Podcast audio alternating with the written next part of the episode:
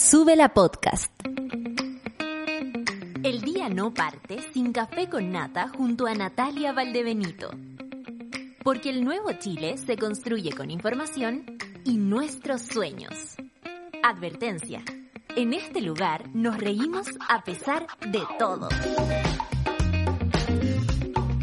Buenos días, monada. Son las oh, 8.59. Deben estar todos súper sorprendidos que hayamos... No, eh, nos vamos a devolver. Voy a ir a dormir un rato y vuelvo a las 9.10 porque así estamos acostumbrados aquí. No, mentira. Esperando las 9, ¿ah? 10, 9, 8. Para empezar el programa. Monada, si no fuera por les amigos, no se podría. La verdad es que sin mis amigos aquí del otro lado de la pantalla, yo tampoco podría empezar.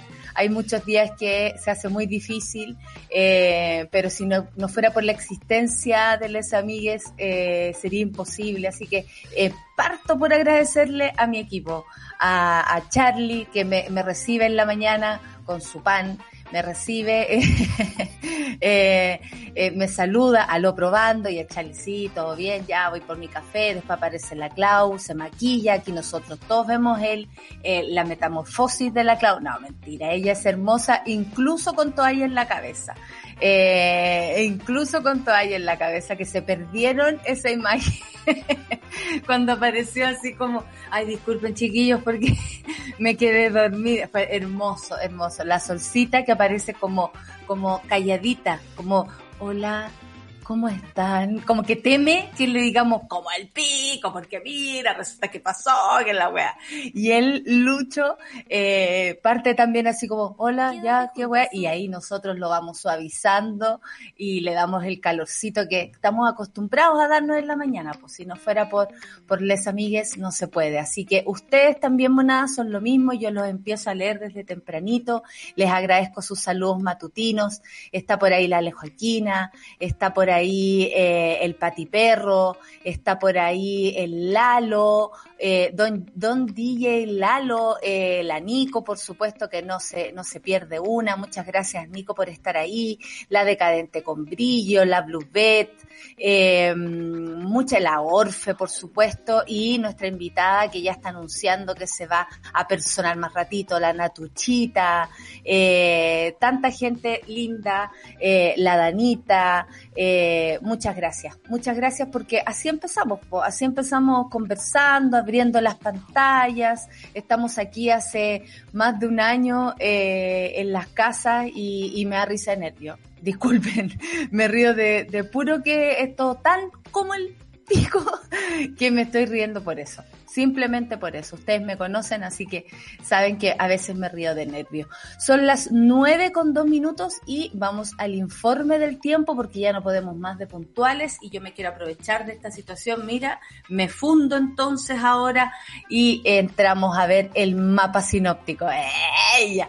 24 grados en Arica, 24 grados en Iquique, 21 grados en Antofagasta, 29 grados en Copiapó, 21 grados en La Serena y Coquimbo, mandamos un saludo a toda la gente de La Serena y Coquimbo, nuestra Luisa Correa que nos pasa el dato, cómo está la cosa por allá por Ovalle, por toda esa zona. Muchas gracias Luisa. Si no fuera por la monada que a veces nos corrige, nos ayuda y nos manda info, nosotros de verdad a veces no podríamos hacer bien nuestro trabajo. Así que también depende de ustedes, monada. También hacen este programa.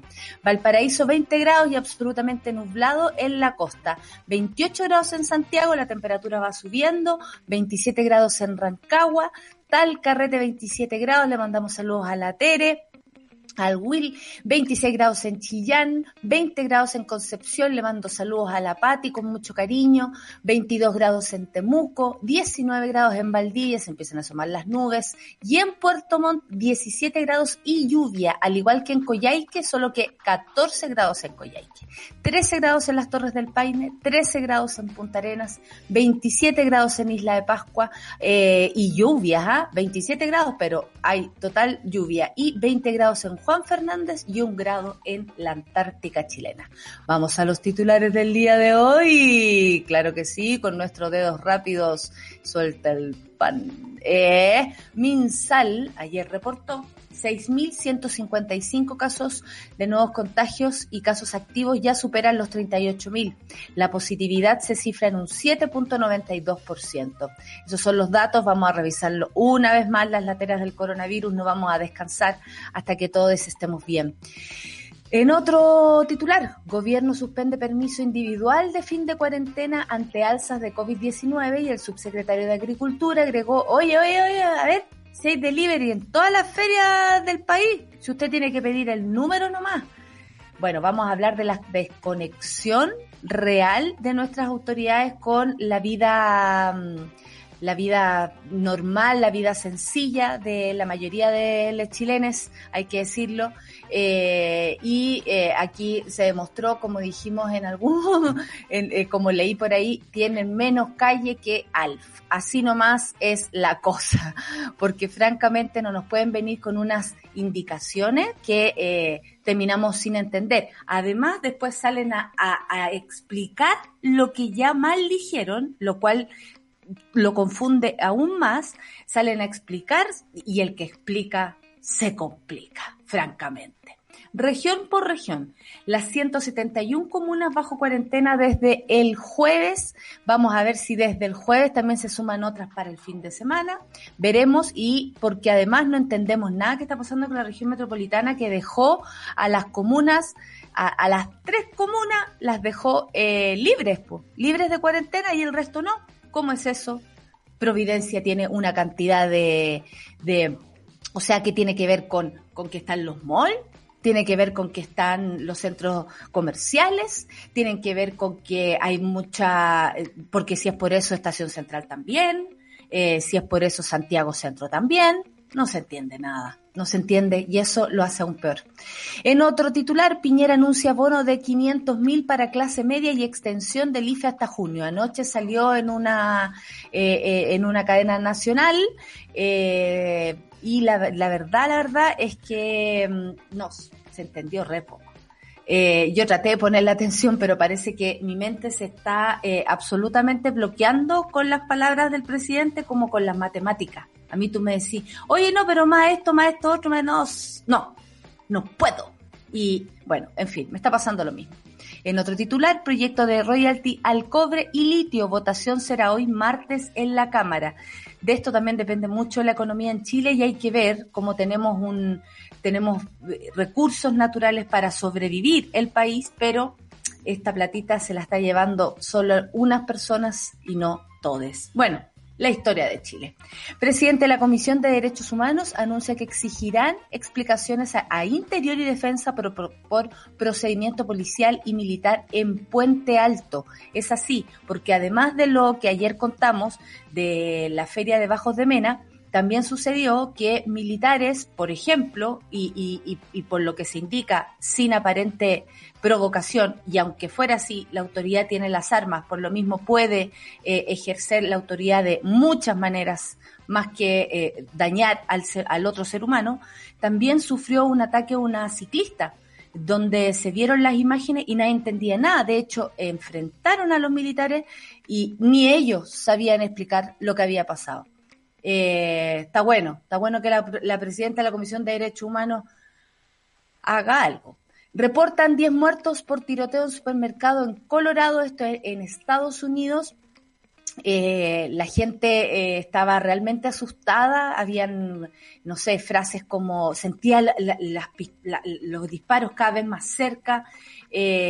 Muy estresante todo esto. La verdad es que también los seres humanos estamos demostrando estar bastante estresados y llevando este estrés a niveles insospechados, aunque suene como extraña la frase, pero es verdad.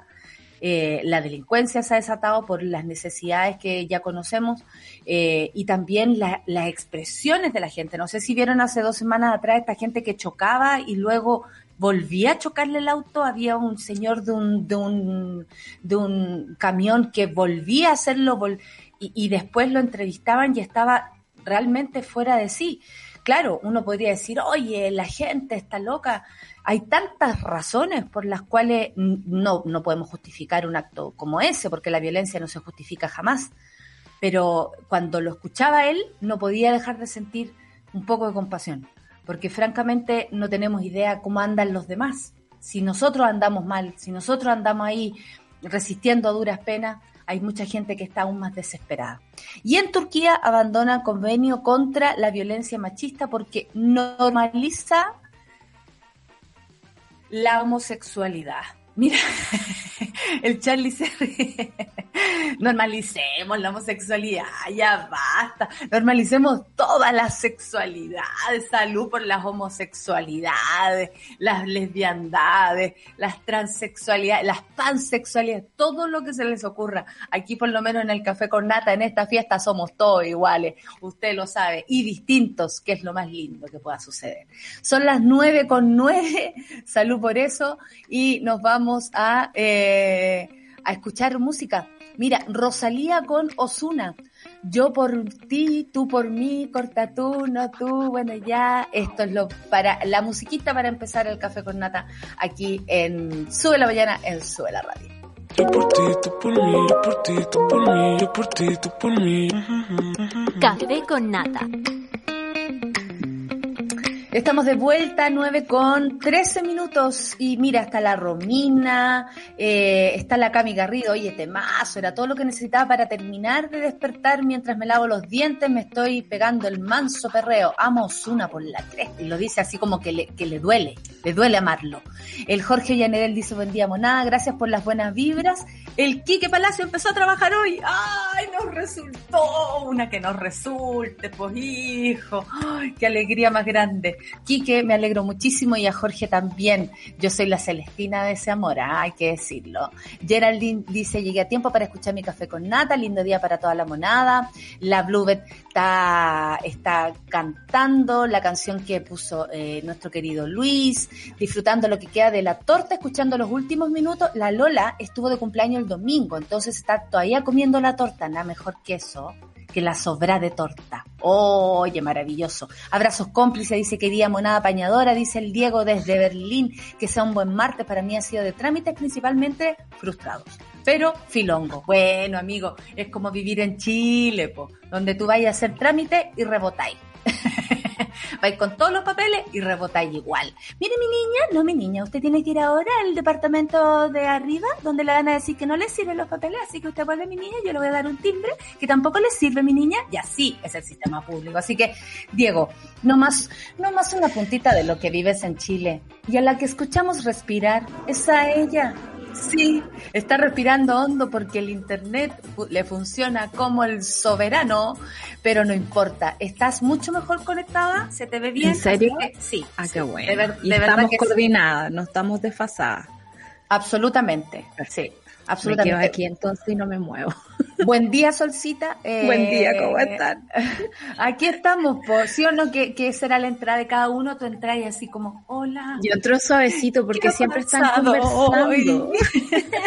y me, agra- me agrada escucharlos conversar, no quiero como interrumpir. No, tú jamás interrumpes, por supuesto. Hoy estaba saludando a los monos que eh, gracias también por resistir junto a nosotros, nos cuentan sus cosas, que consiguen pega, que a veces no les va bien, pero entre todos nos apañamos y vaya que es necesaria esa, inyección eh, matutina de, de les amigues. Y bueno, nosotros lo teníamos antes en la radio, incluso yo voy a decir, la solcita me hacía el desayuno y ahora me lo hago yo. Hace un año me lo hago yo.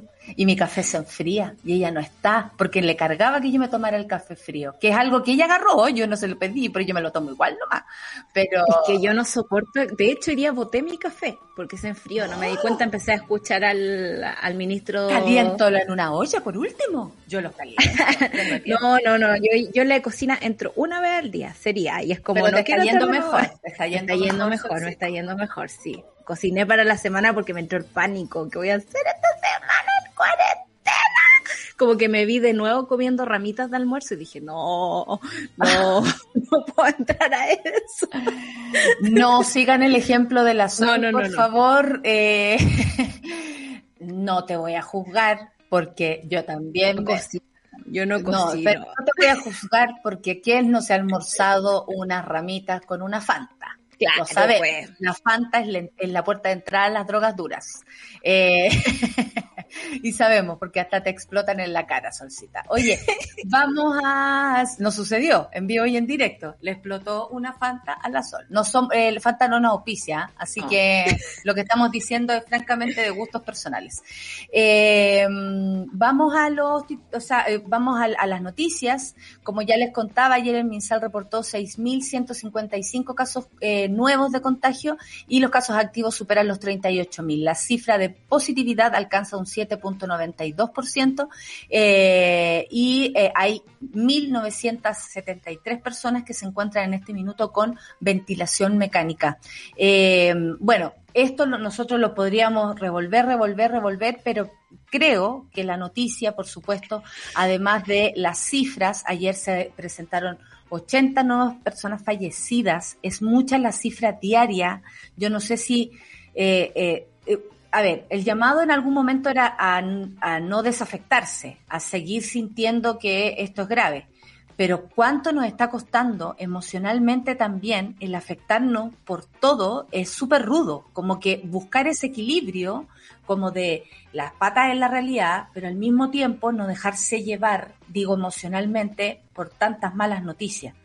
Pero lo que ocurrió ayer creo que es aún más grave, Sol, que no tiene que ver ni siquiera con las noticias que da el gobierno, sino es que el cómo, el, la forma en cómo nos dan instrucciones sin coordenadas claras y es como arréglensela ustedes como puedan. Y de eso ya estamos hartos. Y sucedió ayer que las indicaciones, por ejemplo, se suspendió el permiso individual de fin de semana ante alzas de COVID-19. Claro, muchas personas saltaron y dijeron, oye, pero no querían medidas extremas, ya, pues ahí las tienen. El punto es que no se pueden dar medidas extremas sin dar ayudas que permitan cumplir con esas medidas en un país donde la desigualdad es abrumadora y hoy día es abismante. Entonces, hay la cosa. Sí, no solo eso, sino que hay como, como una forma de hacer las cosas, eh, no voy a decir chilena, porque Chile es mucho más profesional que, que, su propio gobierno, ¿no? Eh, eh, yo conozco mucha gente que se levanta muy temprano en las mañanas a trabajar y uno jamás vería este tipo de poca delicadeza que ha mostrado el gobierno estos días, porque una cosa es decir, ok, nos vamos todos a cuarentena el fin de semana. Otra cosa es devolverse a mitad de camino porque los gremios empezaron a alegar, ¿no? Es como que la Cámara de Comercio dijeron, uy, esto va a ser un retroceso, uy, qué atroz. Me imagino al señor Sutil llamando por teléfono también, eh, para que después en la tarde, digamos, Daza Martorell y el señor Pinochet, que a mí me sigue haciendo ruido que hay un Pinochet en el gobierno, es como Que demasiado, lata el apellido. demasiado pronto. Que lata, Sí, que lata, demasiado que lata el apellido. Que lata el apellido. Para que se devuelvan con esa indicación, porque ya no solo va a ser los fines de semana y festivos, sino que va a ser solo este fin de semana. Me Eso también tan- es, ar- es arbitrario y, e inentendible, porque uno diría, a ver, ya, si el fin de semana va a haber, porque es arbitrario que digan el fin de semana hay cuarentena y usted no puede salir. Por otro lado, la razón es que se piden más de 4 millones de permisos en la semana y el fin de semana es así. Ahora, Y hay muchas personas que lo usan para cosas que uno dice son de primera necesidad y hay otros que bien sabemos lo usan para puro hueviar. Entonces, como son tantos los permisos, no hay un orden. Esta cuestión no está ordenada ni desde el primer momento. a mí me, llama la atención también eso. Por ejemplo, yo, yo estoy todo el día pegada al computador eh, resolviendo incendios, básicamente, todo el día. Y tengo un castaño, onda, al lado. Y a veces no alcanzo a ir a comprar el pan porque estoy todo el día sentada aquí, responda, almuerzo respondiendo cosas y no me da. Hay mucha gente que llega a sus... Y yo vivo en una situación súper privilegiada. Hay gente que tiene que viajar a su casa y llega a las 8 de la noche, a las 10 de la noche, justo en el toque de queda. ¿Hay algo abierto durante la semana para esas personas? No. Su única opción, al igual que a mí, es el fin de semana. Entonces, claro, tenemos, por ejemplo, yo misma me he espantado con la cantidad de permisos del fin de semana, pero lo hemos Pero- comparado con la cantidad de permisos de la semana. Sabemos cuánta gente sale a trabajar. Si la movilidad es tan importante, ¿tenemos ese detalle? Claro, no lo tenemos. claro. Y tenemos un gobierno que nos tira encima estas cuestiones, porque además de la burrada que dijo el señor Pinochet de que hay delivery en todas partes, francamente, no, en, en no saber en qué país viví, en no saber cuánto vale un kilo de pan, estoy segura que manda la nana a comprar el pan. No. Eh, me da mucha rabia que todo sea muy encima. Por ejemplo, el viernes pasado yo fui a comprar mis verduras pensando que me iba a encerrar. Y mi casero de la espalda me dijo, oiga, si tiene que estar encerradita, yo le llevo las verduras, no tengo problema y toda la cuestión. A mí se me olvidó pedirle el teléfono ese día. Eh, pero, por ejemplo, la gente que se enteró hoy día, ¿alcanza de aquí al viernes a, a- a- pedir ese teléfono? A, a pensar de que ellos están organizados? El gremio de los feriantes, ponte tú, decía que solo el 20% tenía condiciones para aprobar un delivery. O sea, ni siquiera es una cuestión masificada. Esos números ni siquiera los tiene el gobierno como para mandarse estas declaraciones como de que todo el mundo tiene delivery. Y pensemos que un delivery, ponte tú de un supermercado, te cuesta 4 lucas, 5 lucas. O sea, alguien que va a, a la cola de la feria, como nos contaba el Lucho, y se gana 4 lucas al día, ¿tú crees que se la va a gastar en un delivery? No, no, no. O sea, Aparte que, que cinco lucas es lo que tú gastas ahí en el gas, es lo que Claro. tú le ponías a otra, a otro, a otra necesidad. O sea, eh, francamente, pedir cosas a la casa no es tan eh, eh, conveniente. Y por otro lado, las personas llegan con unos, con carros, con carretas a vender a la, a la, a la vega, a la feria.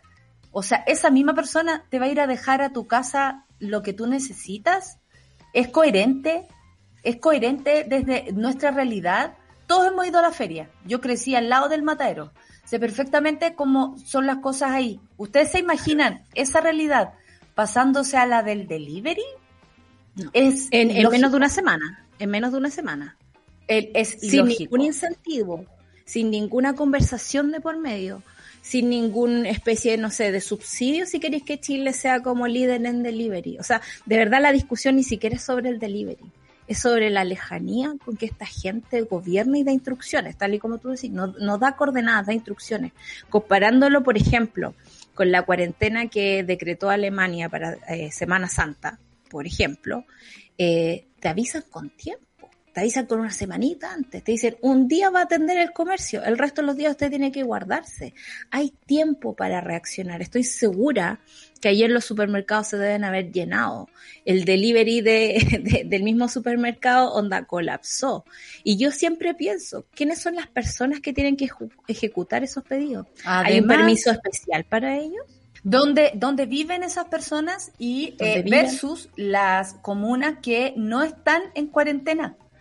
Las comunas que no están en cuarentena, eh, el metro además, como dice el Charlie, espérate, el metro se llena de gente, ley, eh, con bolsas de verdura y pan de molde.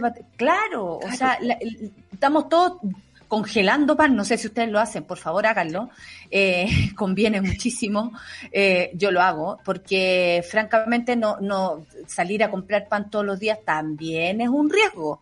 Claro. Tú, tú decís, ¿dónde están los riesgos? Ya no tengo, ya, ya, ya perdimos la trazabilidad, por supuesto, entonces no tenemos cómo saber realmente si esto es bueno, si esto es malo. Y eh, llama mucho la atención que las, las comunas que entraron a cuarentena no incluyan ni Las Condes, ni Vitacura, ni Providencia, ni Huechuraba. ¿Y eh, ¿dón- quiénes viven ahí? ¿Quiénes van a trabajar de, de San Miguel a eh, Vitacura? Eh, y ahí a, esa persona que vive en San Miguel, que está en cuarentenada, la hacen salir con un permiso, que, que por supuesto existen, para que la señora que trabaja como asesora del hogar pueda ir, entonces se tiene que trasladar igual en metro, igual en micro, dos a veces micro, porque yo les voy a decir que desde el sur para acá es su pique, 40 minutos, una hora, sí o sí. Más encima las calles son más largas que la chucha. Y la que conectividad no considerar la, no, y tenéis que considerar la caminada, bueno, saliendo de tu No. casa. Yo tenía que considerar la caminada de en la casa, de mi casa al metro, más el, el, el, todo el pique que era eh, pasar eh, dos o tres a veces eh, líneas de, de metro para poder llegar a algún lugar. Entonces, si consideramos el tiempo, si consideramos el riesgo, no se entiende nada. No, o nos nada. vamos todos a cuarentena y se, y se hace un, un- una, una encerrona, ¿no? Como decir, ¿sabéis que ya? todos guardados, eh, con ayuda, porque también nadie está ayudando a las personas de ningún modo. Ayer salió lo del, las ayudas estas del presidente que yo entendí bien poco, Sol. Discúlpame. Es que, le mira, traté de poner atención, pero me, me perdí. Yo le puse de toda la atención del mundo y, como tú dices, no tiene mucho sentido eh, la forma en que te cuentan las cosas. Yo, a mí no me interesa cuánto le cuesta esto al país, francamente. Eh, Ya, ya, si le ya, tiene plata eh, y, y puede gastarla en esto. Me interesa saber cómo puedo acceder, por ejemplo, qué tan fácil va a ser ese acceso y si realmente le va a llegar a las personas que lo necesitan. Esta cuestión como de, de- del PowerPoint, ¿no? Porque tenía un PowerPoint del presidente. El, IFE número uno, IFE número dos, subsidio a la clase media, que todas esas cosas también tienen que pasar por el Parlamento, no es Pre- automático. préstamo solidario para Préstamo solidario. préstamo, Préstamo. eh, eh, por eh, posibilidad de suspensión de créditos solo en el Banco Estado, no hablemos de las cuentas de las casas, o sea, no hay un plan de contingencia que sea universal, o sea, hoy día de verdad me enojé mucho y estoy tratando de sacarme el enojo, perdón si se me Vamos Sol, vamos. Sol, vamos Sol, vamos Sol, vamos Sol. Suéltalo, Escuché- suéltalo diciéndolo por qué, diciéndolo, vamos, vamos. de, de, de comentarios, lo voy a decir así, fachos en la radio y desconectados con la gente, que es como, ya, ¿y qué más quieren? Como Oh. que estas son la cantidad de medidas que podemos entregar. Eh, ¿Para qué le vamos a dar a todo el mundo? Si, ¿Para qué le vamos a dar al 1% si ellos tienen plata? Eh, Perdiéndose el sentido de una política universal de ayuda. Como por ejemplo si ha resultado con la vacuna. Sabemos que la cuestión es efectiva porque es para todos.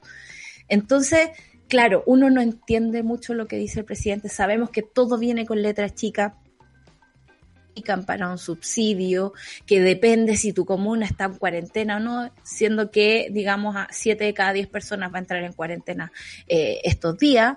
eh, y, y es muy complicado, es muy complicado y no es seguro. Y por eso es que la opción de un tercer retiro de fondos de la AFP toma tanta importancia, a pesar de que también va a rebotar en el Tribunal Constitucional debido al antecedente que ya presentó el gobierno ahí. Entonces, claro, uno queda a merced de su suerte con poca ayuda estatal. La ayuda estatal existe, pero hay que postularla por internet.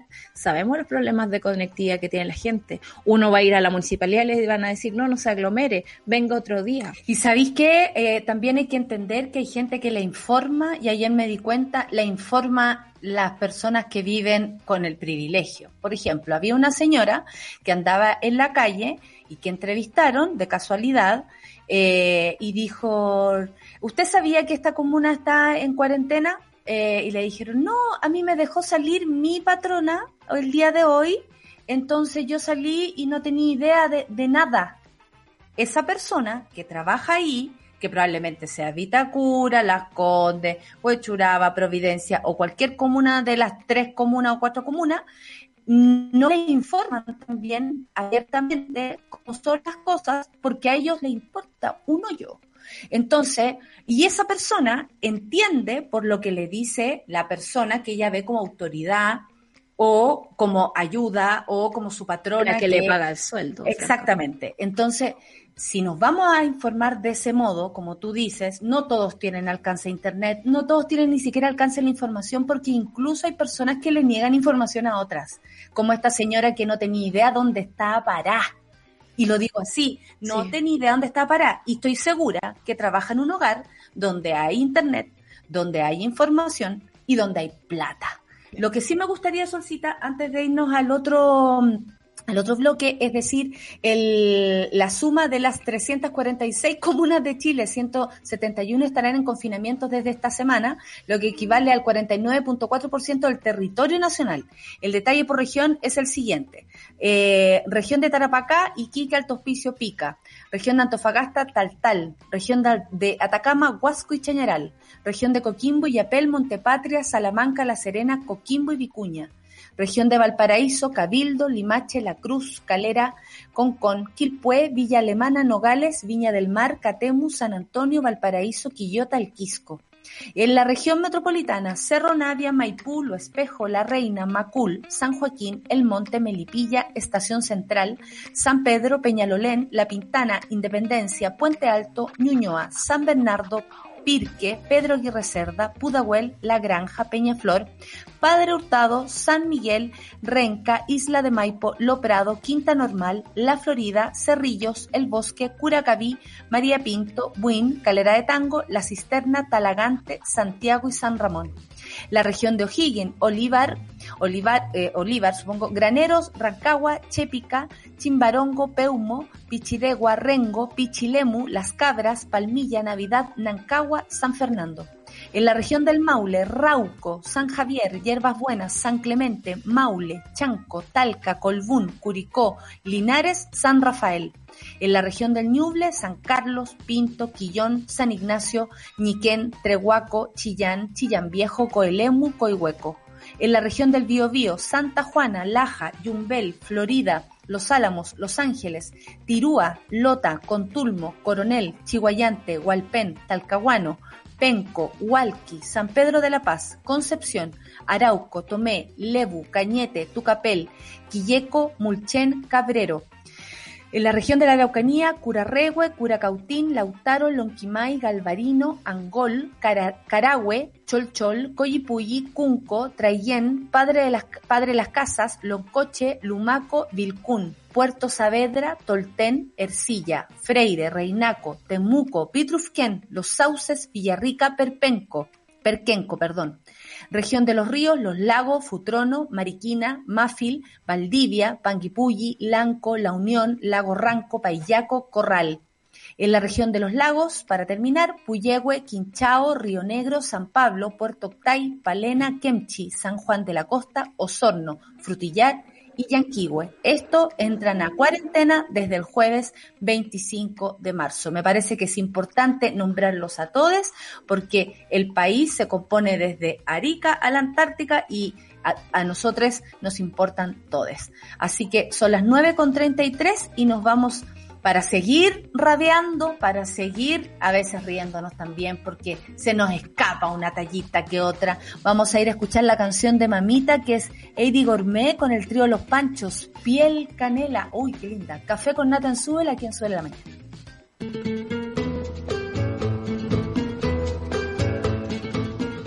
Estás viendo Sube la Mañana. Otro gatito. Ay, estaba hablando. Ay, 9 con 35 y les cuento que por primera vez en Chile votaremos en dos días. Escuchaste bien, serán dos días para las elecciones de convencionales constituyentes, gobernadores regionales, alcaldes y concejales. Por eso ahora podrás elegir si votas el sábado 10 o el domingo 11 de abril. En estas elecciones tú eliges cuándo votar. Infórmate en cervel.cl o al 606.166. Elige el país que quieres. Servicio Electoral de Chile. Ay, ojos negros, piel canela, que me llevan la a desesperar. Ayer me pasó eso con la Martorell, fíjate tú. Hoy Eh, me llega a desesperar. Cuando habló de eh, no se estresen, no se estresen, si usted tiene una emergencia igual puede salir.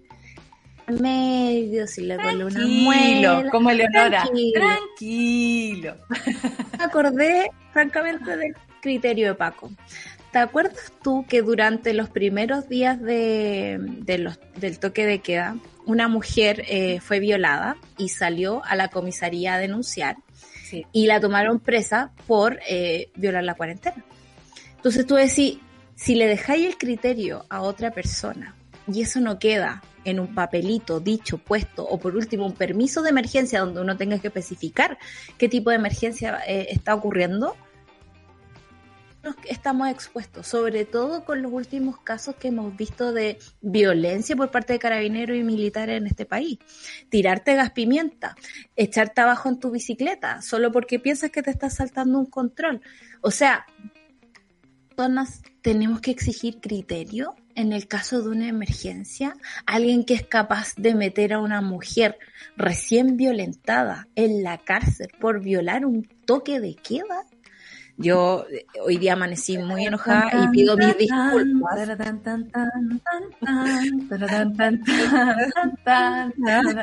Trato de cantar en mi cabeza, me importo yo Y yo, y yo, ¡ay, qué difícil! Porque me importas tú, pozolcita. Y nadie más que tú. ¿Sabes qué? Duele mucho eh, porque no se plantea ninguna, ninguna eh, medida, no se nos habla con ninguna especie de igualdad entre nosotros eh, de ningún aspecto. Y claro, si vamos a confiar en el criterio de Paco, como aquí bien lo decimos, sin ningún pudor, está, está difícil porque eh, siempre vamos a depender de eso. Siempre. Así te pase algo, no sé, vayáis manejando y, y, y te encontréis con un Paco atravesado que le moleste demasiado más que al otro que te podría haber tocado en la próxima cuadra o, o ya me revisaron ¡pah! Se va, y, y, te puede tratar mal.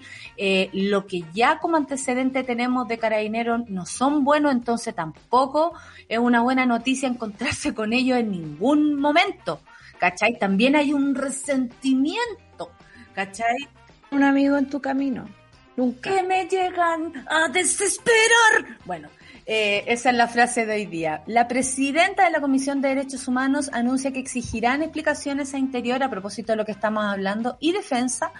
Por, a propósito, el ministro del, de, del Interior no, no aparece eh, fuera de hospitalización, pero sí en cuarentena. Pero su esposa entró al hospital eh, a propósito de un cuadro de, ¿cómo se dice? De neumonía. Eh, de neumonía. Y sí. más seguro. Bueno. Eh, esto, lo que les contaba, que la presidenta de la Comisión de Derechos Humanos anunció, anunciaron que exigirán explicaciones a Interior, como decíamos, y defensa por procedimiento policial y militar, esto en Puente Alto, a propósito de lo que pasó el fin de semana. Además, exigirán al Ministerio de Defensa detallar el protocolo de nuevo. Es que esto me parece como la historia nunca acabar. Sí. ¿Qué protocolo? Como que de nuevo la presidenta de la comisión y el Partido Socialista y todo, Emilia Nullado. Pero de nuevo protocolo, o sea, como que todo lo aprendido, por lo demás, sabiendo que no hay protocolo, me van a decir que lo que pasa los viernes en Plaza Dignidad es un protocolo, ¿Protocolo? que llegue la paramilitar casi que llegue ese, ese guanaco enorme blanco que más encima rompe el, el, el alumbrado, cableado. rompe el cableado, rompe los semáforos, porque ellos fueron el otro día que sacaron un semáforo de los brutos que son. Entonces, o sea, yo lo he visto acá en mi esquina, los pacos chocando con el semáforo. ¿De qué ¿Cachai o no? Entonces, como me parece que esto es como, perdón, detallar los protocolos. ¿Cuáles protocolos? No hay un protocolo para que un milico le pegue a una chiquilla que ande en bicicleta. O sea, el protocolo es pedirle su permiso y si no, pasarle una multa, supongo, claro. pasarle al siguiente nivel, que es una multa porque usted no anda con permiso o pida el permiso, yo la espero, no tengo idea. ¿Cachai o no? Pero de nuevo, bueno, eh, la noticia dice así se exigirán al Ministerio de Defensa, porque estamos súper enojadas, eh, detallar el menos que yo también, ¿eh? Eh, detallar el protocolo de actuación de los militares para realizar controles en estado de excepción, luego de que se viralizaran imágenes de un ciclista derribado por uniformados. Eh, les contaba que la presidenta de la Comisión de Derechos Humanos es eh, de la Cámara de Diputados y Diputadas, Emilia Nullado, del Partido Socialista, expresó su rechazo a los sucesos ocurridos en Puente Alto durante el fin de semana. Estos ligados al procedimiento de control policial y militar. El primer hecho sucedió el sábado en medio de un operativo carabinero, un operativo porque no se sabe qué andaban buscando ni cuál es el resultado de ese operativo, más que en lo dañado que resultaron los niños y adultos mayores en la feria. Bueno, eh, luego que los funcionarios lanzaron gas pimienta por la ventanilla del vehículo institucional, qué cobardía más grande, mientras transitaban en una feria. El segundo hecho, en tanto, ocurrió el domingo. Ese día una patrulla de militares realizaba controles de detención, cuando un sujeto, quien se movilizaba en bicicleta, se negó al procedimiento, según ellos, y, lo voy a decir así, porque no tengo por qué creer en lo que diga ni los militares ni carabineros, y lo digo yo y me hago cargo de lo que estoy diciendo. Soy la radio no se hace responsable de los dichos de esta buena. Eh, y eh, dejándole una grave herida en la frente, además. Ante los sucesos, la diputada Nullado anunció que a través de la Comisión de Derechos Humanos dijo vamos a exigir a los ministerios de Defensa y del Ministerio del Interior, Carabineros y el Ejército respondan por estos casos de abusos que vimos el fin de semana. Es muy probable que estos casos se multipliquen en todo Chile. Es muy probable ya es que, claro, están multiplicados, ¿cachai? ¿No? Están hablando como que esto recién pasara. Hay una naturalización también de esta cuestión y eh, una forma de deshacerse de la discusión, creo yo. Y es como cada vez que eh, nos enteramos de un femicidio, sale la ministra, que rara vez sale, digamos, a decir, condenamos con todas nuestras fuerzas lo que ha pasado y seguimos condenando y nos vamos a quedar condenando porque es lo único que estamos haciendo. Eh, ¿Cuántas veces las cosas no pasan por una comisión en el Parlamento? Y además de la condena pública, no hay ninguna medida o algo concreto que se haga por las personas. En el caso de Carabineros y las Fuerzas Armadas, estamos hablando eh, de que son el órgano eh, eh, como la mano armada de un Estado violador de derechos humanos. Y lo vamos a decir así porque nada justifica que frente a un control de identidad, por ejemplo, te tiren al suelo y termines herido. O sea, el Estado mismo nos está matando, nos está mutilando, nos está maltratando. Y frente a eso, todos parecen que aquí no pasa nada. Gali ayer dijo, vamos a investigar lo que pasó en la feria solo porque hay una guagua rociada con gas pimienta. Y vamos a ver, vamos a ver si hay algo que no se cumplió con el protocolo. Cuando la misma mamá de la guagua dijo, loco, nos tiraron gas pimienta porque estábamos grabando, como entraban por la feria en una feria donde pasa gente y el, el espacio es estrecho.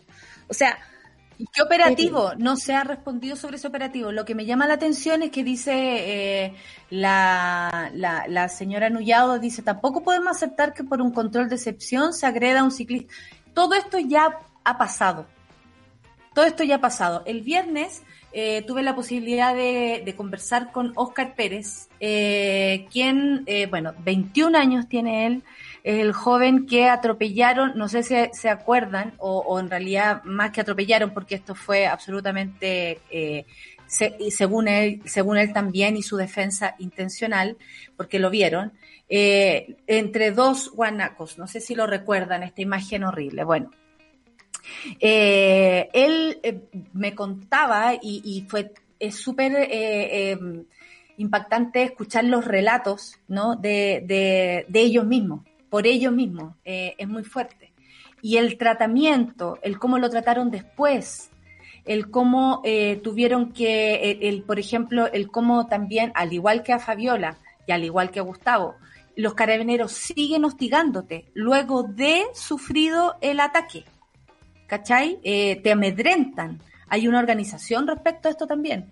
Entonces, no puede ser que ya con el caso de Fabiola, con el, los conocidos, ¿ah? porque hay miles de casos que no han salido a la luz y como bien contamos la otra vez, tres mil y tantos casos fueron votados a la basura según la fiscalía por eh, razones eh, particulares. Exactamente, no, no, no dieron para investigarse o no llegaron a, a su fin.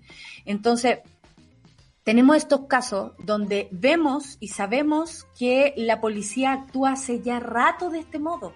Me da rabia que la Comisión de Derechos Humanos de, de, de diputados y diputadas se haga como ahora presente, como hay, hay que revisar los, eh, ¿cómo se, los proced ¿qué procedimiento? ¿Me vas a decir que hay un procedimiento en que pasen los pacos, pudiendo además atropellar a las personas? O sea, no pasó, peor, no pasó más porque la gente está a la guaite. Entonces, eh, ¿de qué estamos hablando? Esto, esto llega tarde. Disculpen diputados y diputadas, pero esto llega tarde. Nos están atacando hace rato. A la gente la están reprimiendo hace rato. Y la están reprimiendo sus poblaciones cuando están acostados en sus camas y les gasean los pasajes. ¿Cachai o no? Entonces, ¿de qué estamos hablando?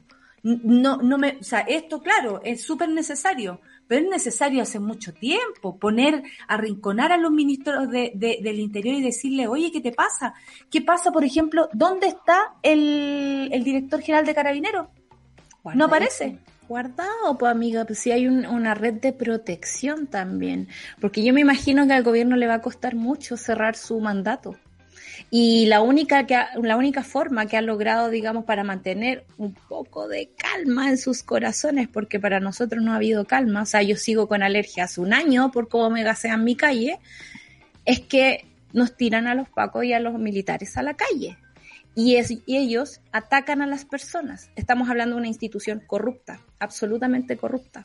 Una institución ladrona que se ha robado la plata de Chile. Una institución que puede hacer montaje día a día Y todos así como, vamos a investigar el procedimiento. Una institución que es capaz de mentir e inventar pruebas. Una institución reconocida por la justicia como alguien que amedrenta a sus víctimas, como recordamos el caso de Anthony cuando lo tiran por el puente y le tuvieron que prohibir a carabineros que se acercara a él.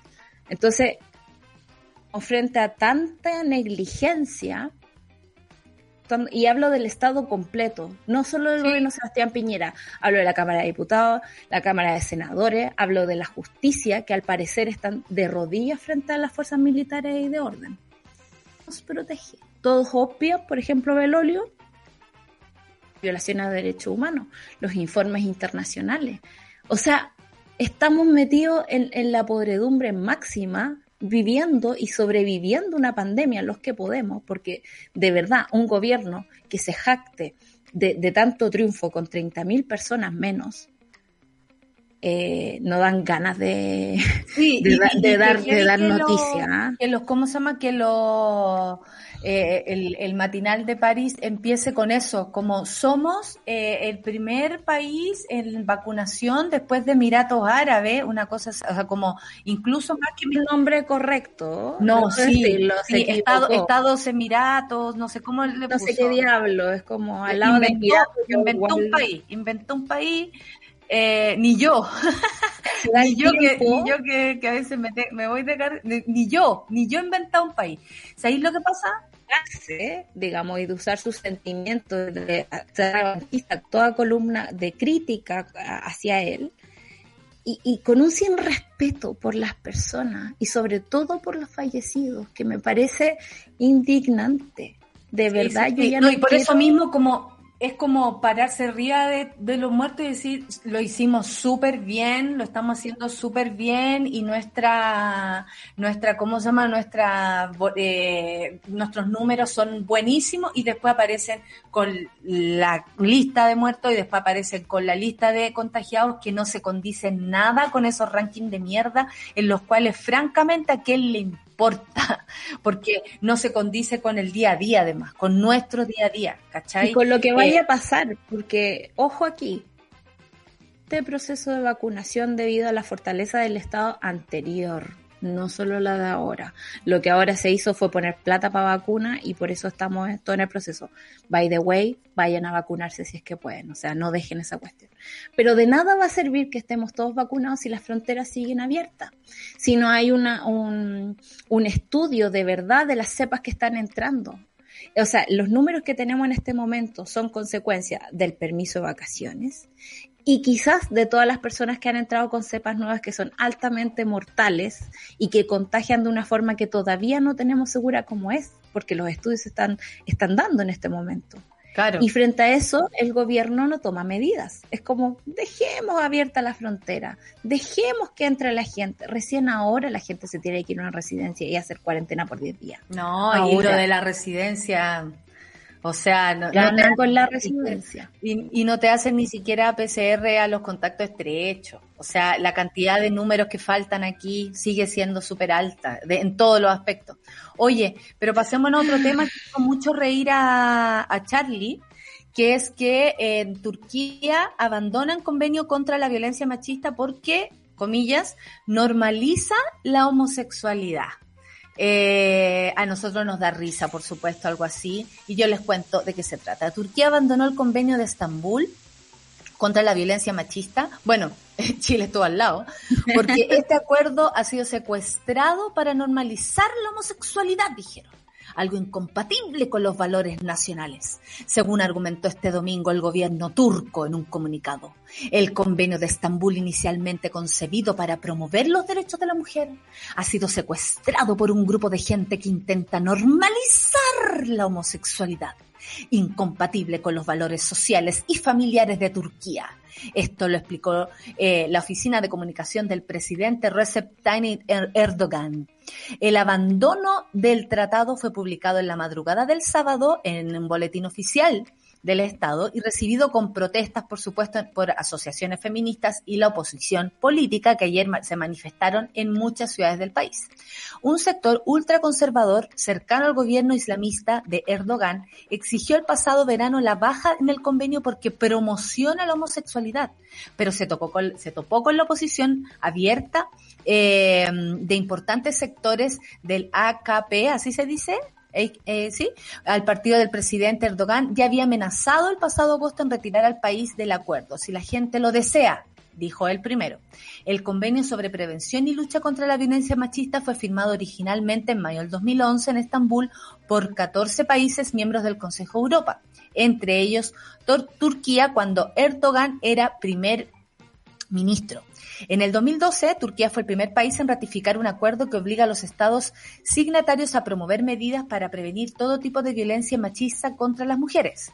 Desde entonces ha entrado en vigor en 34 países de los 47 socios del Consejo Europa. Rusia y Azerbaiyán son los únicos países de este grupo que no han firmado ni ratificado el pacto y bien sabemos cómo persiguen a, las comunidades eh, y no vamos a decir minorías, vamos a decir comunidades en Rusia, por ejemplo, conocido es el caso. Documento no menciona la homosexualidad y solo aclara en un punto que las medidas no deben discriminar por orientación sexual. Las feministas turcas siempre han reclamado más esfuerzos para reducir la cifra de alrededor de 300 mujeres asesinadas al año por motivos machistas. 300, al tiempo que han defendido el convenio como esencial para salvar las vidas. La Unión Europea, Estados Unidos, Naciones Unidas y el Consejo de Europa han lamentado el abandono de Turquía de acuerdo y yo le pongo aquí porque no puede ser que esa sea la explicación que da esta gente. Sí, lo peor de estas explicaciones es que cuestan vidas sobre todo en Turquía, que es un país bastante machista, eh, y hace poco leía que hay un montón de femicidios disfrazados de, em, de, suicidios. ¿Cachai? El esposo va a la corte, dice mi mujer se suicidó y en realidad fueron ellos los que las mataron. Esa es una cosa. Eh, cuando las mujeres avanzan, siempre viene um, una de vuelta, ¿no? Hay gente que quiere combatir, digamos, y quiere mantener a la mitad del mundo, francamente, en una subyugación. Ni siquiera pueden entender que las mujeres se expresen. O sea, eh, piensa tú que las niñas en Afganistán no pueden cantar. Quieres con COVID, por ejemplo, no pueden dar su nombre al doctor. Ese tipo de cosas, digamos, siguen pasando en este momento. Las mujeres siguen siendo esclavas en ciertas partes del mundo y no te explico la cantidad de justificaciones que usan los gobiernos para eliminar comunidades que a ellos les parecen eh, molestosas. Porque esto está pasando en Turquía, que es básicamente lo mismo que Chile hizo. No, inventamos el, Escazú y luego nos salimos. Turquía hizo lo mismo con este, con este asunto, digamos, de la protección de las mujeres. Eh, lugares donde son como libres de homosexuales se impulsa el gobierno de Polonia. No hablemos de cómo han batallado con el tema del aborto a las mujeres. No, espérate. la decadente con dice, hablando de violencia machista, me acordé de esta noticia también, a propósito de que el tribunal alemán concluyó recién que quitarse el condón sin consentimiento se considera un ataque sexual. O sea, imagínense en el, en el, en el espacio de la conversación en el que vamos y, uno no, puede creer que se esté discutiendo esto. O sea, eh, eh, ¿a, dónde vamos a retroceder? Eh, retroceder. A mí ya a esta altura de la vida quiero saber cómo qué diablos ocurre en el alma de los hombres. Y así como en un sentido de solo de, curiosidad. El, domingo vi esta película que se llama Quelarre, ¿Ya? que es una película española, es súper buena. Habla de un grupo de niñas a las que la acusan de brujas. Ya. Explico lo actual que se siente le molestan a los hombres.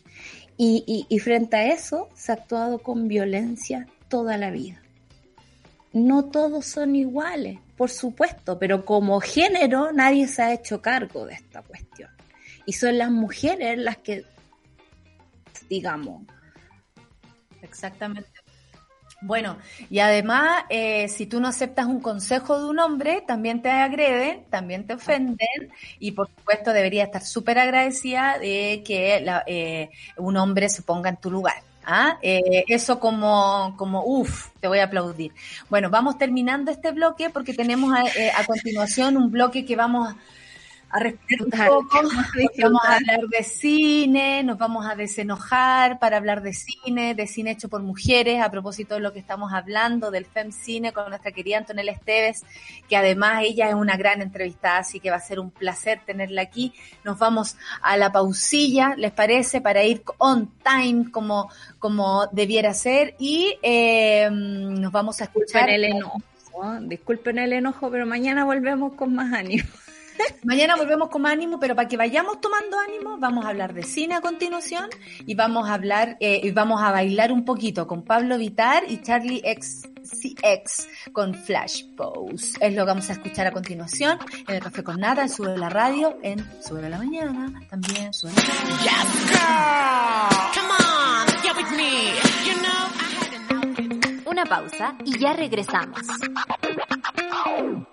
Por primera vez, Chile votará en dos días. El 10 y 11 de abril, tú eliges convencionales, constituyentes, gobernadores regionales, alcaldes y concejales. Infórmate en cervel.cl o al 606.166. Servicio Electoral de Chile. Cervel. Quilicura Teatro vuelve a tomarse las pantallas. Del 18 al 28 de marzo disfruta gratis y desde casa lo mejor de Quilicura Teatro 2016-2021. Una retrospectiva sobre política y contingencia que incluye reconocidas obras como El Dylan, Noche Mapuche, Oleaje, Sentimientos, Cuestión de Principios y muchas más. Revisa la cartelera en quilicurateatro.cl. Una invitación de la Municipalidad de Quilicura y su Corporación Cultural. Retrospectiva Quilicura Teatro. Política y contingencia sobre el escenario. Las historias del nuevo Chile necesitan un medio independiente. Suscríbete a Sube la Club y construyamos juntos un nuevo medio para un nuevo Chile. Baja la app y súbete a Sube la Club. Ya estamos de vuelta en Sube la Mañana.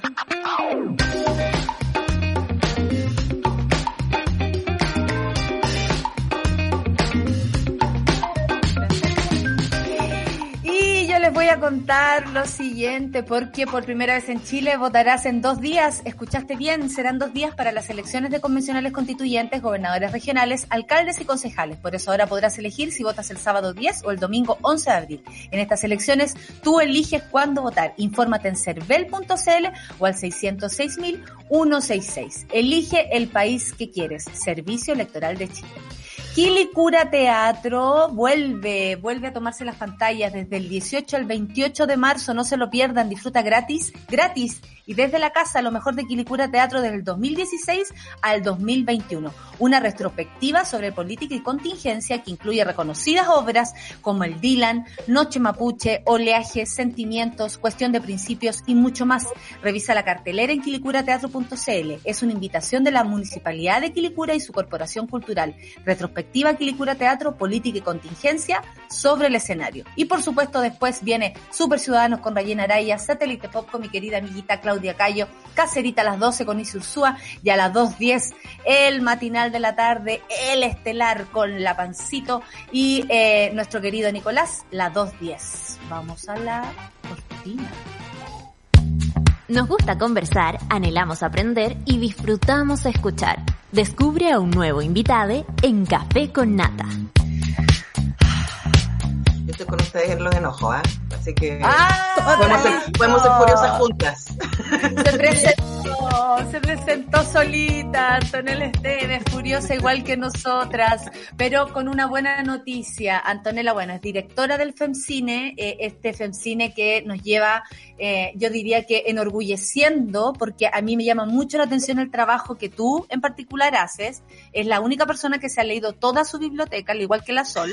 Aquí tenemos a dos personas verdaderas que se han leído toda la biblioteca que tienen tras de ellas. ¿ah? Me consta que se los lee todos. Yo también me leí todos mis libros. eh.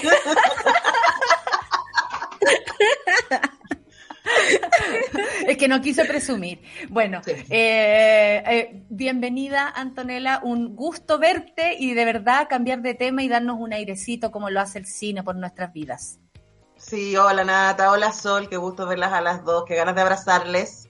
Y Sí. cumpliendo ya un rito que es estar en Café con Nata hablando del femcine. Ya 11 años, cállate. 11 años, nosotros llevamos 8 años de programa y 8 años ha estado acá. Imagínate que eh, 11 años lleva, el- esta es la edición, eh, ¿cómo se dice? Décimo Eh, primera. décimo primera del Festival de Cine de Mujeres. Comienza hoy y se extenderá hasta el 28 de marzo también en modo online y con acceso liberado a través de la plataforma Fest Home TV.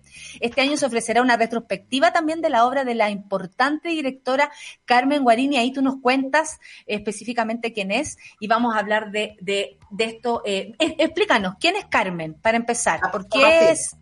Para partir, claro. Sí, Carmen Guarín es una documentalista eh, muy importante, eh, no solamente por su trabajo audiovisual, sino también porque ella ha sido gestora importante de la muestra documental en Buenos Aires, también eh, trabaja en la, en la Asociación de Directores y Guionistas de, de Argentina, es una mujer que además está metida mucho en el activismo, pero nos interesó su cine particularmente porque es un cine que se centra en los movimientos sociales y la memoria.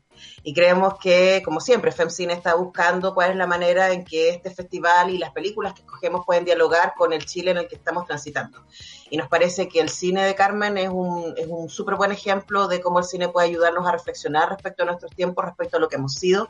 Y no solamente tenemos cuatro películas de ellas en, en nuestra plataforma, en nuestra cartelera, diríamos, sino que además ella va a estar dictando un taller que parte mañana y hasta el viernes, eh, al que postularon un montón de gente, así que el FEMCINE tiene varios tipos de actividades, los talleres fueron con postulación, son cerrados, así que hay un grupo de súper afortunadas eh, realizadoras que van a tener la oportunidad de trabajar sus propios proyectos con la asesoría ni más ni menos que de Carmen Guarini, así que imagínate el medio lujo. Oh, qué lindo.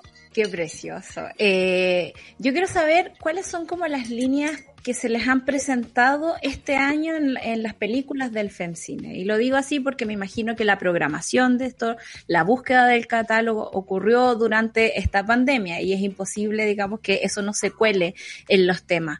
¿Cuáles son esa- esas directrices que se presentaron solas quizás o, o programadas por ustedes que aparecieron y, y a qué películas tenemos que ponerle atención? Más allá de toda la Pero programación. son más un dolor, porque son más de 70 películas las Sí, que perdón. son parte de la cartelera.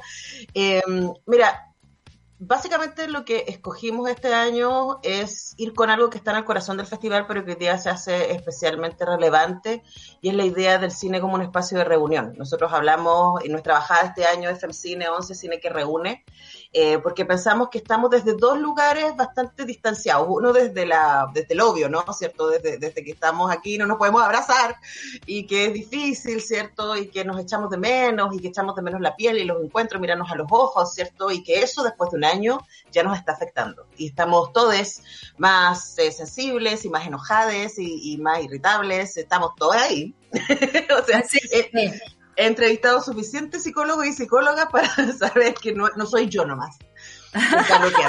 Eh, y, y claro, creemos que el cine, eh, por su capacidad de entrar a nuestras emociones, tiene la posibilidad de conectarnos con mundos que nos son ajenos. Tiene esta posibilidad de ser ventana y espejo, de, de abrirnos hacia realidades que no conocemos y al mismo tiempo de mostrarnos cosas de nosotros que no habíamos visto. Y por otro lado, también en vínculo con este momento constituyente tan emocionante que estamos viviendo, en donde el diálogo va a ser un elemento central, porque no vamos a poder resolver todas las cosas de una, pero sí tenemos que ponernos de acuerdo en las cuestiones que son fundamentales, ¿no? Pero para eso necesitamos encontrarlas, necesitamos mirarnos, necesitamos dialogar, y el cine creemos que es un súper buen lugar para partir. Entonces, desde ahí aparecen películas que hablan de memoria, películas que hablan, hay una que a mí me encantó que es sobre dos amigas que cubanas que se reencuentran después de 20 años a partir de cartas y videos. Me Ya. pareció tan contingente eh, de cómo, cómo uno puede seguir manteniéndose conectada desde, desde esos lugares. Eh, también tenemos, bueno, tenemos una muestra de cine de Balonia Bruselas, que nos parece que es súper bonito también. Eh, tenemos también una muestra dirigida eh, a celebrar el trabajo de directoras de fotografía, que es un ámbito que en el cine no es tan común. De hecho, en más de 90 años de los Oscars solo ha habido una mujer nominada en la categoría mejor de, de P. Entonces, vamos a tener cuatro películas que tienen a mujeres directoras de fotografía eh, para demostrar que no hay ninguna distancia entre manejar la cámara y tener vagina. sino que es como cualquier ámbito de la vida, ¿cierto? Se puede hacer desde el esfuerzo, el talento, etcétera. Y además vamos a tener un encuentro con estas mujeres el sábado a las 4. Eh, así que, como ves, puedo seguir. Chenda Román, Román, tenemos una retrospectiva de esta mujer maravillosa que amamos, que admiramos, que en su momento fue como el rostro del nuevo cine chileno, por estar en el Chacán de la en Tres Dientes Tigres, pero además Chenda ha seguido haciendo cine hasta hace muy poco, ya sigue activa, y también tenemos esas películas y tenemos películas que ella hizo en los últimos años con Ernesto Díaz, por ejemplo, eh, o con eh, La Madre del Corderón de hace un tremendo, tremendo personaje. Y así, pues hay un montón de cosas para ver y películas para discutir que, que yo creo que les van a parecer súper interesantes. Siempre Hoy- parece tan entretenido como elegir las películas, además de verlas. Es súper entretenido. Igual es un dolor sol, porque uno quisiera meter muchas más de las que alcanza. Eh, pero sí, sí, es es súper entretenido y además porque ahí podemos celebrar y ver el, el- la tremenda diversidad del cine de mujeres, que es algo que nosotros venimos diciendo hace 11 años. Es, no existe eh, aquello llamado cine de mujeres como existe el western o el cine de horror, ¿cachai? Que a veces nos tratan de meter en esa, en esa caja, ¿no? Como ustedes lo han visto en literatura, hablar de literatura de mujeres o ese tipo de cosas. Y la verdad es que como seres humanos a nosotros nos interesa el mundo y por lo tanto hay una gran diversidad en los temas y en las maneras en que las directoras se acercan a sus temas. Pero cada, cada festival tiene su, su, su, y lo hemos hablado, como su temática o su, o su enfoque. Esta vez, como, ¿para qué lado va? Porque desde la mujer se pueden hablar tantas cosas desde nuestro punto de vista. Hemos sido siempre interpretadas, ¿no? Y es súper distinto escuchar a una mujer hablar, leer a una mujer, ver la dirección de una mujer, actuar a una mujer. Es súper distinto a cómo siempre nos intentan decir que sentimos, vivimos, hacemos o cómo fue nuestra historia. ¿Cuál es la mirada? Porque, por ejemplo, aquí hay en el Cine Foro Femcine, la UDP, se va a exhibir la, pe- la peli Tener o No Tener, que es una película dirigida por Alba Morín, que presenta diferentes testimonios sobre tener o no tener un hijo. Eh, de hecho, me acuerdo de tener- ti mientras veía la película, My Darling. tener la, la necesidad de crear. Entonces, claro, son eh, el, el FemCine también pone temas. Sí. ¿Cuáles son los temas que esta vez vamos, vamos a ver? De hecho, tenemos esa sección que queremos mucho, que es el Cineforo, en donde ahora la cuestión va a funcionar así. Desde esta noche eh, se va a poder la peli- ver la película inaugural, que luego les hablo de ella, y a partir de la medianoche van a poder escoger las películas que quieren ver de, de aquí al domingo. Son 400 aficionados por cada película y las pueden empezar a ver ya, desde la medianoche. Eh, pero, eh, ojo, usen, o sea, si reservan para ver una película, úsenla porque después de 24 horas vuelve al pool para no perderse, sino que fue. Bien, por favor, Entonces, le andan alegando. No lo Sí, sabré pues, yo. sí, Cuando en Conce, cuando en Conce, claro. Claro, entonces tenemos estas tres películas que están en los cineforos, una eh, que se llama Línea 137, que eh, vamos a tener el cineforo el día miércoles a las 6 de la tarde. Eh, va a estar ahí mi, mi compañero y jefe Patricio López llevando esta conversación con la directora de eh, la película. Eh, la película Línea 137 va a estar, em, se instala en el testimonio de gente que trabaja en esta línea de emergencia para violencia de género. Y de verdad la película es devastadora. O sea, nos encantaría no tener que seguir mostrando todos los años películas que denuncian la violencia de género, pero aquí estamos, ¿no? Seguimos con esta pandemia terrible que es la violencia de género y esta película habla de aquello. Luego el, jueves vamos a tener esta conversación eh, también con la directora eh, de Tener o No Tener, que instala estos testimonios respecto a las nuevas maternidades y a las nuevas maneras de acercarse a eso y a los mandatos de género. Y el viernes, anótense esta porque les va a gustar. Vamos a hablar de Morgana, que es una película australiana de una señora, señora grande, señora física, claro, señora gringa, así rubia, gordita, etcétera, que pasó por una serie de depresiones y de situaciones bien difíciles en su vida y que a los 50 años se da cuenta de que su lugar en el mundo es ser estrella porno feminista. Y la película es su testimonio. Es básicamente cómo ella llega a ese lugar, pero además a mí me encantó la película porque es un desafío respecto a los estándares del cuerpo, a la sexualidad, a qué se supone, cuándo, cómo, dónde se supone que alguien puede o no ser eh, un sujeto erótico, deseante, etcétera. Así que vamos a estar conversando con la Valeria Radrigán, que es una autora importante, y, eh, escritora y, y investigadora cultural, y con Carola Muñoz. Eh, voy a estar yo llevando esa conversación el viernes a las 6, así que la idea es que vean la película antes y que estos días a las 6 de la tarde se conecten con el Facebook de, del FemCine. Así que esas son las que vamos a estar discutiendo. Eh, pero tenemos un montón de otras cosas que van a estar pasando, porque el desafío de un festival que se hace online es cómo hacemos para que la gente sienta que efectivamente es un festival y no es eh, una plataforma, un tipo de Un Netflix. visionado, claro. Claro, un tipo Netflix de mujeres por una semana. Entonces nos hemos esforzado harto por tener súper entretenidas actividades en que la gente se entusiasme a participar. Eh, mañana a las 7 voy a estar conversando con Lorena Muñoz, que es la directora de Shilda y del Potro. Y, Ah. y me parece súper choro conversar con ella porque es una mujer que ha decidido hacer cine comercial, cine para las grandes audiencias y además meterse con ídolos populares. Entonces, que algo que en el cine chileno no hemos hecho, ¿ah? Y yo creo que, que hay, hay cosas que aprender del testimonio de la Lorena Muñoz, que además es, es una bacana. El día eh, jueves vamos a las 7 también tener una colaboración con el Sanfic Industria y una mesa con puras productoras mujeres. Me encantan esas conversaciones. Yo una vez en una, en una, eh, no sé, me invitó, me acuerdo, bueno, en otro país, pero en una conversación de productoras de música, eh, que, que, y es increíble la mirada que tienen, la forma en cómo ven su trabajo, y yo lo traspolo eh, al, a la- al, al cine y me imagino que es lo mismo, como, como Sí, po. la- las dificultades en las que se enfrentan, la, la, la observación de cómo ellas quieren también hacer su trabajo, una nueva manera de hacer su trabajo, no como la venían haciendo ni viviendo, porque muchas fueron asistentes de algún hombre, muchas aprendieron mirando a los gallos, pues, porque no había otra, otra referencia. Y hoy se transforman ellas en referentes y nos cuentan su, su experiencia. Me parece súper importante eso porque también hay muchas mujeres que quieren ocupar otros lugares en el cine. La producción, el arte, el guion, eh, todo lo que está detrás, no solamente la, directora y, y las actrices. Entonces también es muy interesante eso y, y atrae a muchas mujeres que quieren trabajar ahí, ahí, martillar en el cine. Claro, y además que en el caso de las productoras son las que se consiguen las lucas y ayudan a potenciar que las historias se cuenten. ¿Cachai? Claro. Entonces, cuando nosotros nos Creen en la historia. Claro, cuando está, no, no sé si a ustedes les pasa, pero a mí me pasa de repente que estoy ahí en las plataformas o veo la cartelera y digo, pero pucha, de nuevo, otra historia de un hombre que salva el mundo al último, o sea, es como de nuevo la misma historia. ¿Y por qué tenemos esas historias una y otra vez? Porque han sido hombres blancos, heterosexuales, ricos, de primer mundo, quienes han decidido qué historias vale la pena contarse.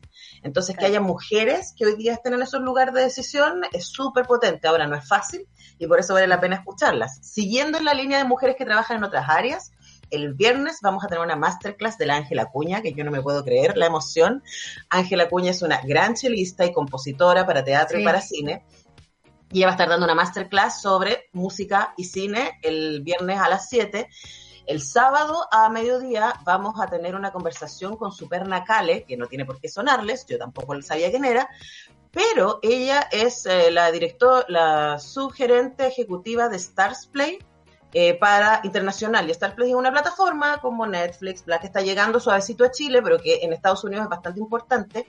Pero ellos tienen una iniciativa de género que ha logrado, que se llama Take the Lead, que ha logrado que hoy día más de la mitad de las personas que dirigen series sean mujeres y mujeres de color y que más de la mitad de las protagonistas de las series sean mujeres y mujeres de color. Entonces, es, una, es un tremendo ejemplo de lo que la industria puede hacer cuando efectivamente decís, ya, la cuestión hay que ordenarla, vamos a ir para allá y enfocarse. Y terminamos con las actividades paralelas, esto además de todas las películas que están, el día domingo, a las cuatro, el sábado a las 4 está esto de directoras de foto que hablamos y el domingo a las 6 vamos a tener una mesa analizando series chilenas y su representación de género y violencia, que es el producto de una investigación eh, de Aileen Furé y de Karen Block, y va a estar llevado ni más ni menos que por Nona Fernández. Así que estamos- Así. suave. Hermosa la programación, muy, muy hermosa la programación. Me encanta como que se hable de la representación eh, tan importante para las futuras generaciones, e incluso para nosotras mismas, para cambiarnos el rumbo de nuestros planes. Eh, me encanta que, que el festival sea parte como de, de ese ejercicio también de discutir el tras bambalina, la, cómo se hacen las películas, que empecemos a aprender también, más allá de solo verla y darle play, digamos, en, en una plataforma. Y, y te quería sacar un poquito de- del tema del festival mismo, Antonella, porque me gustaría preguntarte eh, sobre la continuidad y sobre la crisis que está viviendo el mundo cultural en este momento. El FEPCINE es un proyecto financiado por Cultura, pero estoy segura que durante mucho tiempo fue puro empeño y pura voluntad. Eh, fondos de cultura que por supuesto no te aseguran eh, el próximo año, ¿no? Es empezar todo de nuevo.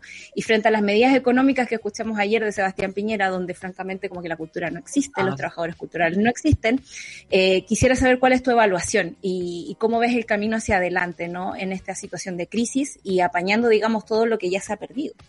Mira, yo creo que ahí se cruzan dos cosas y, también por mi pega en la radio tengo la posibilidad de conversar con muchos creadores y creadores y trabajadores y trabajadoras de la cultura. Y hay dos cuestiones que son súper evidentes. O sea, uno, en un sistema neoliberal, eh, la cultura es el enemigo. Fin. Mm. ¿Cachai? Y yo he tratado de no ser tan conspirativa, ¿ah? pero la verdad que me Pero parece- cada día como que nos damos más cuenta de eso. Tienes toda la razón. Claro, porque además pensemos, o sea, un Sí. sistema neoliberal lo que necesita es borregos. Necesita gente que no cuestione, que no pregunte, que no piense mucho, ¿no? Sino que vaya, que trabaje, que consuma porquería intelectual y que no, no, no esté pensando eh, críticamente el mundo.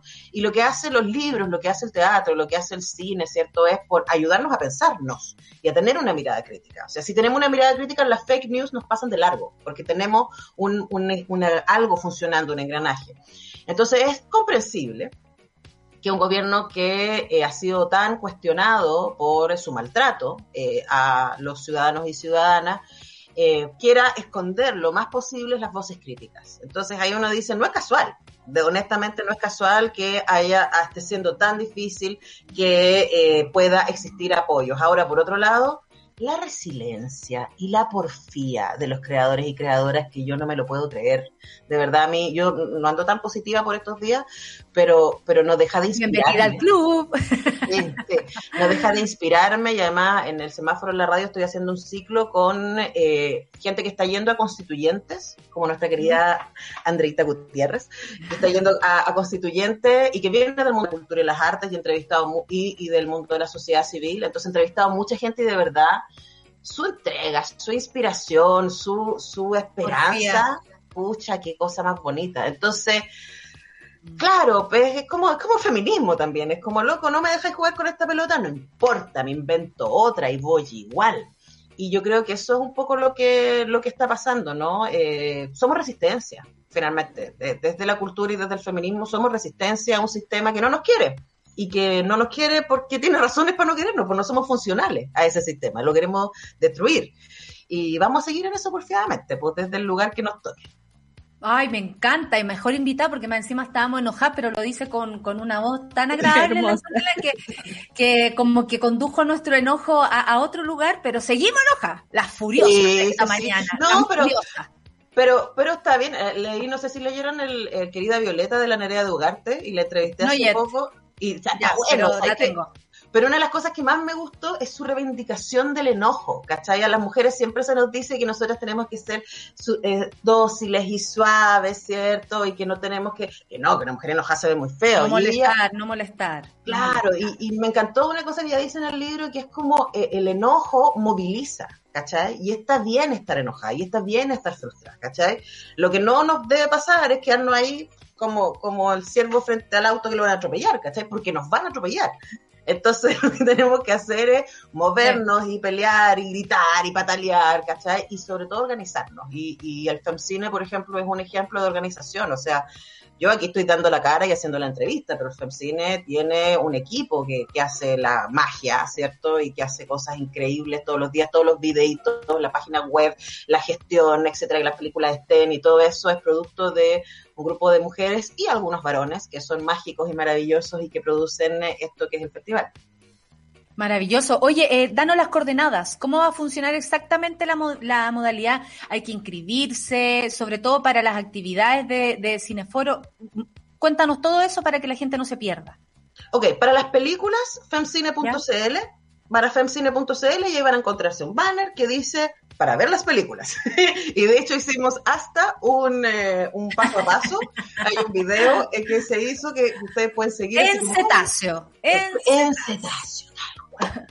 Eh, y eh, ustedes ponen clic ahí, los va a dirigir a FestHome, festhome.tv, que es una plataforma, y ahí, miren, los- ni siquiera hay que inscribirse, no hay que hacer cuenta ni nada. Lo único que les vamos a pedir es que la primera vez que acceden a una película respondan a una encuesta que dura dos minutos, ¿cachai? Que es algo que además no está exigiendo el Ministerio de la Cultura. Entonces, y de ahí pueden ver todas las películas que quieran. De aquí al domingo, las películas tienen 400 aficionados. Entonces, eh, ahí tienen una, una posibilidad de verla. Y para las actividades, los cineforos son miércoles, jueves y viernes a las 6 de la tarde por el Facebook de FemCine. Y estas actividades de masterclass, etcétera, son a las 7 por el Facebook de FemCine. Y el jueves y el viernes a las 8 y media, además, va a haber un encuentro con las jóvenes realizadoras que están en la competencia nacional, donde ellas van a estar ahí contando su emoción de estar en el festival, de que se tratan sus películas. ¿Cuáles son, la- ¿cuáles son la- la- las películas de la competencia nacional? ¿La- ¿Las tienes? Bueno, pero puedo, puedo mirar acá en femcine.cl. Mira, yo voy aquí, femcine.cl, veo competencias de cortometrajes de escuelas de cine y me aparece la lista. Años dorados de Catalina Echeverri Jorquera de la Universidad Católica, Bajo la sombra de los cóndores, de Mar Rodríguez del dúo QC de Villa del Mar, Con placer de Paol- Paola Beto Realba de la Universidad de Chile, El Callejón de las Perras de Beatriz Arias González de la Universidad de Chile, Fuentes Confiables de Javiera Cordero Fernanda Lago Marcino de la Universidad Católica, Juntos, aquí y afuera, de Francisca González del Instituto Profesional de Chile, Live, de Patricia Bucete, Fernanda Mallea de la Católica, Siluetas de Agua de Violeta Paus de la Católica, Vírgenes Sociales de Amanda Torres y Paula Romarí de la Católica, mira la Católica, y Renacerán las Flores de Tami Vega de la Universidad Mayor. Y lo bonito es que estos en muchos casos son sus primeros cortos. Entonces, eh, es el futuro del cine que aquí está mostrándose en eh, sus primeros en sus primeros trabajos. Y como dice Charlie efectivamente hay cortos preciosos en ese lote. De verdad es un lujo. Y tenemos la competencia internacional de cortos y tenemos la competencia internacional de largos. Y no me hagan empezar ahí porque de verdad hay una cantidad No, de películas sí, buenas no. para ver. Yo, yo, oye yo pero hoy día hoy día Miss Marks eh, eh, estuve mirando el, el trailer y quedé súper metida porque este cuento de la hija de, ¿no? Hace rato que nos viene, nos viene penando. Sí, bueno Yo quiero hacer, parte por ahí pero después se va para otro lado y es súper punky me encantó que es súper punky la película la quiero ver. Eh, Antonella, yo quisiera saber cómo se les amplió el país con esta versión online, porque me imagino que en temporadas anteriores eh, todo se concentra en Santiago, ¿no? Además de ciertas actividades que uno puede moverse por aquí y por allá, pero ahora francamente la gente te ve desde todas partes y eso ha sido algo bonito de la pandemia en que eh, los espacios culturales se empezaron a abrir a otros territorios. ¿Cuál ha sido como la, la experiencia que han tenido sobre eso? Bueno, ese es el lado luminoso de este momento oscuro. La, la Natalia y tú misma son, me han escuchado los años anteriores decir que el sueño de FemCine es llegar a todo Chile, llevar de mujeres a todo el territorio. Y este año y el año pasado, que tuvimos que adaptar la versión 10, eh, la, hemos logrado llegar a, a cualquier lugar donde haya conexión y eso es súper emocionante y es súper, súper bonito. Y también este borronado del territorio nos permite poder tener, por ejemplo, a Supernacale, porque con su super agenda de ejecutiva de televisión Prime, que va a venir a Chile, ¿cachai? Pero Claro. me pude conectar con ella y conversar con ella, igual que con la Lorena Muñoz. Vamos a tener, como decía la Serena Murga, haciendo un taller, y a la Carmen Guarini. eh, o sea, la posibilidad de que eh, gente de otros territorios pueda participar en el festival eh, es una locura hermosa. Entonces, como ese, ese es el lado bonito de este momento tan exigente y de no poder Aparte que, de alguna manera conectó a las personas y luego ya cuando pasemos al presencial, eh, yo cacho que vamos a tener que hacer las dos versiones porque la gente de Arica va a querer, las mujeres de Arica van a querer seguir viendo el FEMCINE, las mujeres de Conce, las mujeres de Antofagasta, la- Y ¿cachai? hombres. Y, no hombres binarios. también. Por favor, sean bienvenides, sean bienvenides. eh, a- a- sean bienvenidos. Yo creo que también tiene que ver con eso, ¿no? Como que de alguna manera nos cambió la forma de, pero estamos a- estamos abarcando más, que es lo que queremos. Nosotros queremos, hacemos las cosas para que se vean, para que se escuchen. Eh, no es de culto, no es de nicho, es para No. todes. Y eso es O sea, bacán. Yo creo que, que hay festivales que son de culto y de nicho y que tienen su lugar y que bueno que existan, ¿no? Pero, pero el FemCine tiene vocación popular. O sea, nosotros queremos que, y eso fue desde el principio, toda película del festival se puede ver, no necesitas un máster en estética para poder entenderla. Eh, porque pensamos el cine como una herramienta de intervención social, como un espacio para el diálogo. Entonces es súper importante que yo, por ejemplo, siempre pienso en mi mamá, ese es mi público objetivo, mi vieja. Y mi vieja y sus amigas, que puedan ver las películas, que las puedan entender, que puedan disfrutarlas, que las puedan conversar, que las comenten después en su WhatsApp interno. Eso es lo que esperamos que pase. Eh, y ellos también, por favor, especialmente, porque nosotras ya sabemos dónde estamos y nos dejamos, o sea, imagínate, tenemos este año en competencia una película que habla sobre la trata de, de personas, de mujeres adolescentes. Y una película devastadora, eh, My Name is Tania se llama, eh, que está increíble. Y yo decía, chuta, sí, probablemente si más hombres conocieran este tipo de historias, Claro. tendrían mayor sensibilidad al tema de la cultura de la violencia y al- a lo difícil que es el tema de las prostituciones, la trata de personas, etcétera. Entonces hay los mundos que se te abren cuando ves una película y cuando eres capaz de, de empatizar con esa historia, es algo que nos hace bien a todos, creemos. Ay, oye, ha sido un bálsamo eh, enojarnos contigo, con tu voz hermosa, Antonella. Eh, muchas gracias. Sigue con tu programa de radio. Yo los escucho. Eres maravillosa entrevistadora. Eh, te lo digo, ¿ah? soy una seguidora de tu trabajo y además eh, admiradora también de esta edición 11, 11 años ya del FemCine. Un abrazo al equipo, a la equipa, a la equipa que está ahí, a todos los, los, los chiquillos que también están colaborando y eh, a ti, por supuesto, y la insistencia, porque como tú dices, somos porfiados, somos porfiados y vamos a seguir insistiendo, así nos quieran doblegar. Así que un abrazo grande y que les vaya la raja desde hoy día entonces hasta el 28 de marzo, el FemCine. Métanse ahí a la página y van a encontrar en cetáceo las instrucciones, así que no se van a perder. Un abrazo. Antonella. Muchas gracias. Sol, besos, equipo. Arriba, súbela. Eso, saludos al equipo, arriba, vamos, vamos igual nomás. Besos, muchas gracias por estar aquí. Oye, de verdad fue un bálsamo de enojo, pero un bálsamo, porque la Antonella es más educada que nosotros. Sí, hay que decir. Estaba menos en rabia que nosotros. Hoy día despertamos, pero como, como dicen en mi casa, con la pluma para. Con la pluma para. Sí, que yo soy de mecha corta, yo soy de mecha corta. Total, sí. Oye, Pero otra de bueno. mecha corta ya llegó. Rayen Araya, mecha corta. Rayen, mecha corta Araya, ¿cómo está mi querida? ¿Cómo se ¿Tú, con- encuentra? tú encontráis? ¿Tú encontráis? Eh, yo encuentro que tú sabes muy bien disimular tu mecha corta, pero lo eres, amiguita, lo eres. Ay, oye, pero bueno, es que uno lo sacan de quicio cada cierto tiempo, pero la idea es que esa cosa sea, ojalá, eh, en un balance y equilibrio armonioso de cómo sobrellevar las relaciones humanas, pero eso es para otros largos temas de, de análisis y reflexión. También saludamos al Seba que se une. Seba, un abrazo para ti, querido. Un abrazo, un, una nay. Eso, Saludcito. Che, che Seba, che Seba. Osta. Oye, ¿qué viene hoy día en el, en el Super Ciudadanos? Cuéntanos. Tú sabes que el SEBA no podría estar tomándose ese mate si no hubiese agua. Así que hoy día vamos a hablar del agua en el programa, porque ayer fue el Día Mundial del Agua y estos días internacionales que a veces uno dice, ay, pero ¿para qué sirven? Y qué sé yo. Bueno, son días que lo que buscan es sensibilizar y además poner en la pauta, en la discusión pública, temáticas tan relevantes como esta y muchas otras. Y en el caso del agua, vamos a conversar con Matías Azun, habitué del programa y director de Greenpeace. Ellos han venido muy fuertemente trabajando en una campaña por el suelta el agua, Sí. ¿recuerdas además Sí. De todo lo que eso significa el agua privatizada en nuestro país y la posibilidad de que eso cambie en la nueva constitución.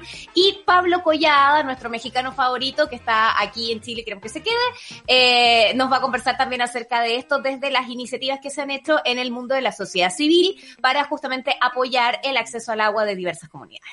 ¿Sabéis que ayer me llegaron muchas peticiones para subir fotos a propósito de campañas ¿Del sobre agua? el agua? Del agua. Ya. Eh, suelta el agua, el Greenpeace y todo, pero también me llegó uno de Laguna Verde. Y por lo que me contaba una compañera mía del colegio que está peleándola ya, eh, me decía que, claro, la gente tiene que comprar agua y la verdad es que está muy caro además. Y si vemos la cantidad de agua que gastamos sin darnos cuenta por tirar la cadena, por lavarnos los dientes, por llenar el hervidor, que más encima te va a cortar la luz, eh, es- es súper rudo. Entonces hay muchos lugares en Chile que está ocurriendo esto y que claro, hay entidades como como Greenpeace que une, ¿no? Une, une la- las comunidades, pero Las bien sabemos. Mm. bien sabemos que en Cabildo hay un problema, que en Laguna Verde ahora me enteré, y así, eh, interesémonos en esto porque el agua es un derecho y lo merecemos todos. Así que me, me, me encanta que hayan tomado el tema el día de hoy, saludos a los invitados y Muchas nos vamos gracias. despidiendo con la solcita. Eh, Besos, Sol. Nos vemos. día enojada, pero ya, ya, vamos soltando, vamos soltando. volvemos mejor. Mañana volvemos. Mañana volvemos mejor o peor, no tenemos idea, no podemos Es- garantizarlo. es No podemos verdad. garantizar.